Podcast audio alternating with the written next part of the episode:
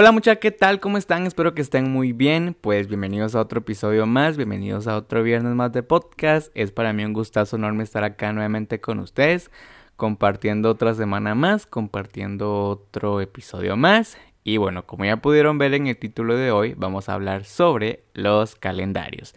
Yo sé que tal vez el tema de un calendario pues suene algo fácil, ¿no? Bueno, para mí, he de aclarar, ¿no? Personalmente el tema de un calendario pues se me hacía algo fácil porque decía, ok, un calendario. Siete días a la semana, 12 meses al año. Pero para llegar al calendario que utilizamos en la actualidad, o sea, hubiera una de cambios de que tipo aquel calendario no me gusta porque no está tan preciso, aquel sí porque las estaciones eh, del año encajan perfectamente, que aquel no porque le hace falta esto, que este sí, que este no. O sea, hubo ahí una de enredijos que aquí vamos a hablar de todo esto, ¿no? Vamos a hablar desde el origen del calendario hasta la actualidad. ¿Por qué es que pues que estamos utilizando este calendario actualmente, ¿no? Que es el calendario gregoriano. Así que si te interesa conocer la historia de los calendarios, pues quédate, que has llegado al lugar correcto. Y de paso, te invito a que te escuches los otros episodios. Así que bueno, pues yo soy Leonardo López Martínez, por si es la primera vez que se escucha en este podcast, bienvenidísimos sean. Y a todos aquellos que me esperan cada viernes con un nuevo episodio, pues he aquí el episodio de hoy. Así que pónganse cómodos, relájense y disfruten de este episodio. Recuerden también que este podcast lo encuentran gratis en Spotify y Apple Podcast y también en YouTube, pero pues últimamente no los he estado subiendo en YouTube, pero pues ahí tienen un, un par de episodios para que también se los escuchen. Así que sin nada más que decirles, comencemos. Los calendarios. Bueno, ¿qué son los calendarios? Como ya sabemos, pues un calendario es una sistematización de días, semanas y meses durante el año, ¿no? Donde se suelen incluir algunas fechas de algún tipo de evento, como por ejemplo las fases de la luna, eh, algún eclipse o algunas festividades.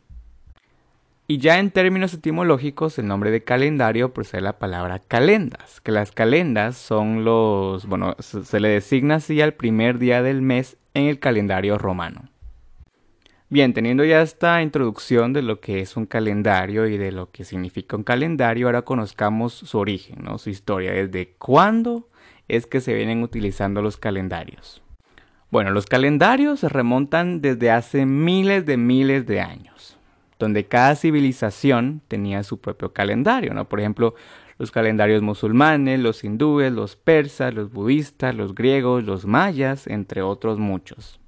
O sea, desde esos tiempos las civilizaciones buscaban la forma de cómo, de cómo medir el tiempo, ¿no? Pues utilizando sus métodos. Pero en general, este, estas civilizaciones, para fijar un calendario, fijar fechas, se basaban en el cielo y las estrellas ya que de ahí ellos podían descifrar para crear sus calendarios, ¿no? Y mayoritariamente los calendarios eran lunares, ya que tomaban como referencia las fases de la luna. Por ejemplo, cuando la luna retornaba a su fase inicial de su órbita, el mes había terminado. Entonces, pues de ahí ellos se basaban y decían, bueno, pues ahora comienza otro mes, ¿no? Y bueno, ¿cuál es el calendario más antiguo del mundo o del que se tiene registro? Bueno, el calendario más antiguo del mundo se encuentra en Ayrshire, Escocia, que data del año 8000 a.C., imagínense, el cual es un monumento monolítico conformado por 12 piedras que marcan las fases de la luna a lo largo del año.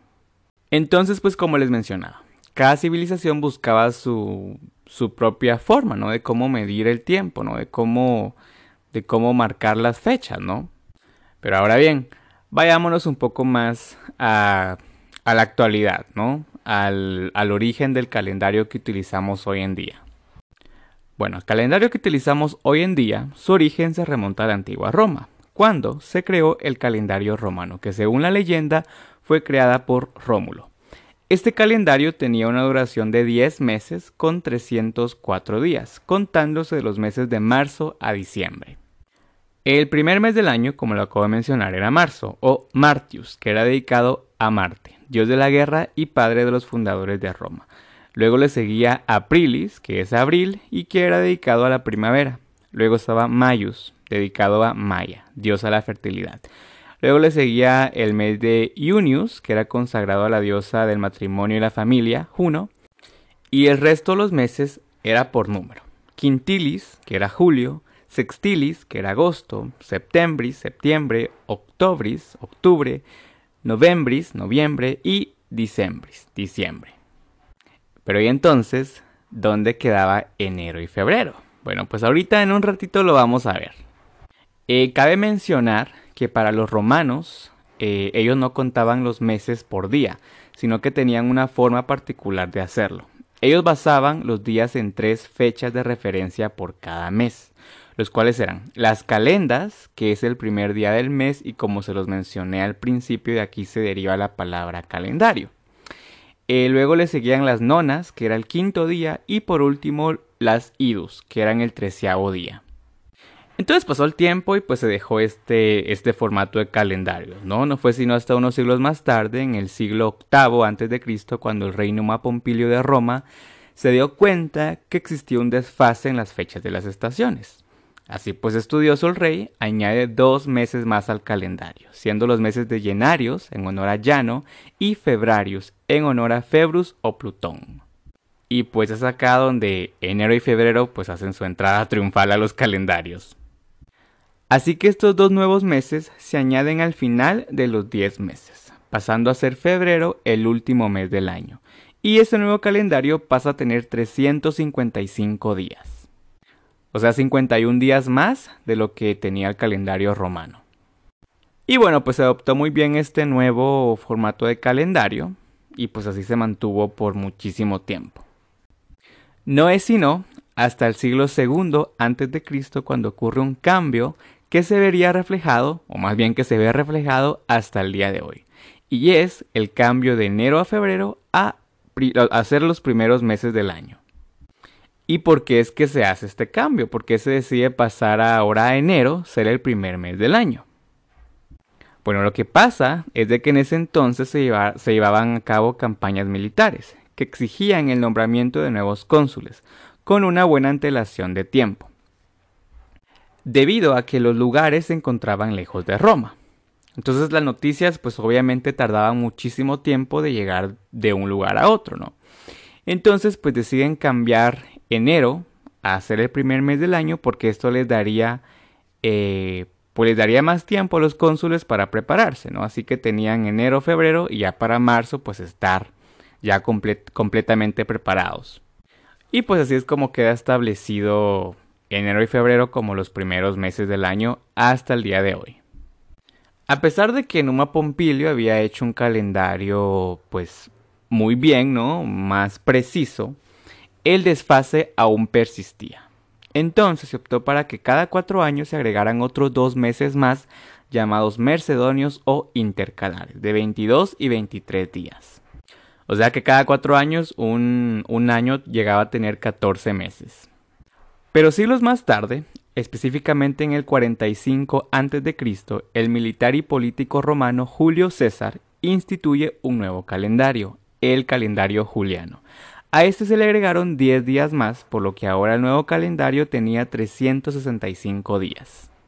Pero ¿por qué es que Julio César manda a hacer un nuevo calendario? Porque es que él dice es que aquí hace falta como que algo, o sea, como que no cuadra muy bien la situación. Bueno, ulteriormente, durante el mandato de Julio César, las fechas del calendario romano se cuadraron con mayor exactitud.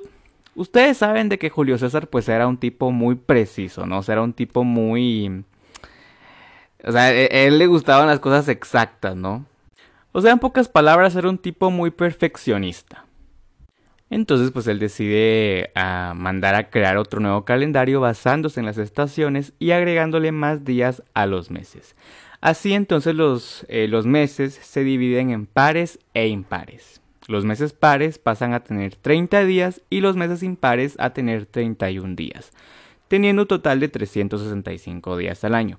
La única excepción fue febrero, el cual quedó con 28 días, pero cada cuatro años se le, añadiría un día extra para reponer el defecto anual de 6 horas que existía, ¿no? Entonces a estos, años se les conoce pues actualmente como años bisiestos, ¿no? O bisextus. Pero este, este nuevo cambio de calendario no solo fue de agregar 10 días más y de dividir los meses en pares e impares. De hecho, para que las fechas cuadraran, el año 45 a.C. tuvo una duración de 445 días, imagínense. O sea, tuvo 80 días más. O sea, prácticamente eh, muchas personas cumplieron años dos veces en un mismo año, ¿no? O sea, qué cosas, ¿no? Y de hecho a este año se le llamó o se le conoció como el año de la confusión, o sea, pues por todo, por toda la onda, ¿no? Que estaban haciendo de, de cambiarse de calendario. Bueno, tras la muerte de Julio César, el mes Quintilis pasa a cambiar su nombre a Julio, en honor a, pues, a Julio César, ¿no? Y por petición del emperador Augusto, el mes Sixtilis pasa a ser agosto, ¿no? Pues en, honor al emperador Augusto. Y así es como se origina el calendario juliano, el cual predominó en la, humanidad y en la mayor parte del mundo hasta la imposición de nuevo calendario en el año de 1582, el calendario gregoriano. Que pues es el calendario que utilizamos actualmente. Pero entonces, ¿por qué si ya se había creado un calendario que era muy preciso y muy exacto y había sido mandado a hacer por una persona perfeccionista, ¿por qué entonces se decide, a, se decide mandar a hacer otro calendario, se decide cambiar de calendario? Bueno, la razón es de que en el año de 1582 el Papa Gregorio XIII mandó a crear este nuevo calendario, esto porque él no estaba conforme con el calendario juliano ya que algunas fechas importantes dentro del catolicismo no cuadraban con las estaciones del año. Por ejemplo, la Pascua debía conmemorarse el domingo siguiente al plenulio posterior al equinoccio de primavera. Esto en el hemisferio norte, ¿no? que equivaldría al equinoccio de otoño en el hemisferio sur. Y en el año 325 el equinoccio había ocurrido el 21 de marzo pero con el paso del tiempo, la fecha del acontecimiento se había ido adelantando hasta el punto de que en 1582 el desfase ya era de 10 días, por lo que pues esto obviamente representaba un problema para el Papa. El nuevo calendario pues iba a tener, o sea, todo igual, ¿no? Iba a tener los mismos 365 días y también cada cuatro años se le agregaría un día extra más al año, ¿no? La única regla, lo único que cambiaba acá es de que para que este día extra pudiese ocurrir, los años no debían de terminar en cero, a no ser que fueran divisibles por 400. Por ejemplo, los años de 1700, 1800 y 1900 no fueron bisiestos, como tampoco lo será el año 2100. Pero en cambio, los años 1600 y 2000 sí fueron divisibles entre 400, por lo tanto, pues fueron bisiestos. Así es que pues se decide hacer efectiva el cambio a este nuevo calendario. La fecha en que se cambia ese nuevo calendario fue el 4 de octubre de 1582. Y aquí es donde ocurre algo muy, pues muy curioso les puedo decir, ¿no? Y es de que al momento de cambiar el calendario, o sea, por, por consiguiente, no hay por lógica, pues el día siguiente sería el 5 de octubre. Pero no es así sino que con este cambio de calendario, este, el día siguiente pasa a ser el 15 de octubre. O sea que los días que estuvieron ahí, o sea, el 6, el 7, el 8, el 9, el 10, el 11, el 12, el 13 y el 14, no existieron y no existen.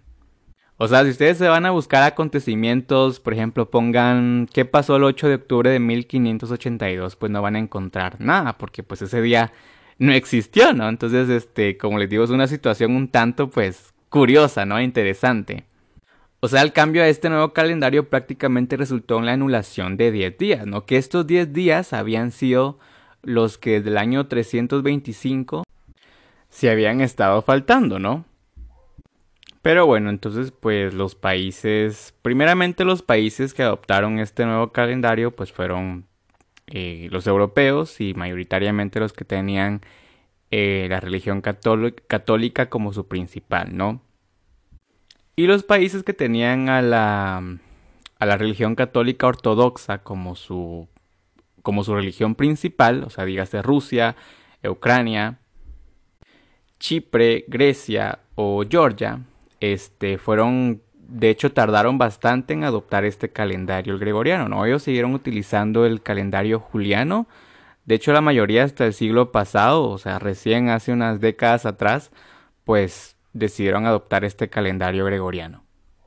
De hecho, algunos todavía lo siguen usando, pero más que todo para, para cuando son las celebraciones de, de, su religión, ¿no? Para pues cuadrar con las fechas en, en el calendario juliano. Pero bueno, a pesar de que el calendario gregoriano sea más exacto, se puede decir, cada año se desajustan 26 segundos y según investigaciones, dentro de 3.300 años se tendrá que añadir un día más para volver a ajustar el tiempo. Y bueno, pues hasta acá el episodio de hoy. Coméntenme, cuéntenme qué tal les ha parecido, si ya conocían la historia de los calendarios, el, origen de los calendarios, ¿no? Déjenmelo saber en mis redes sociales. Recuerden de que en Instagram soy como arroba hablemos GEH podcast, también en Facebook como hablemos de la geografía y de la historia y también en Twitter como arroba hablemos GEH. Entonces pues si les queda alguna duda o tienen alguna, pues, alguna pregunta sobre este episodio, me, me la dejan saber y yo con muchísimo gusto les estoy respondiendo, ¿no? También si quieren dejar algún comentario, alguna o alguna petición de qué les gustaría que hablara, pues también me lo dejan saber por ahí. Yo con muchísimo gusto les estoy, les estoy haciendo este pues su episodio, ¿no? Así que pues muchas gracias por haber estado acá, muchas gracias por haber llegado otro viernes más, por haberme escuchado otro viernes más, de verdad lo, lo agradezco bastante. Y pues como ya saben, nos vemos el siguiente viernes con un nuevo episodio. Hasta la próxima.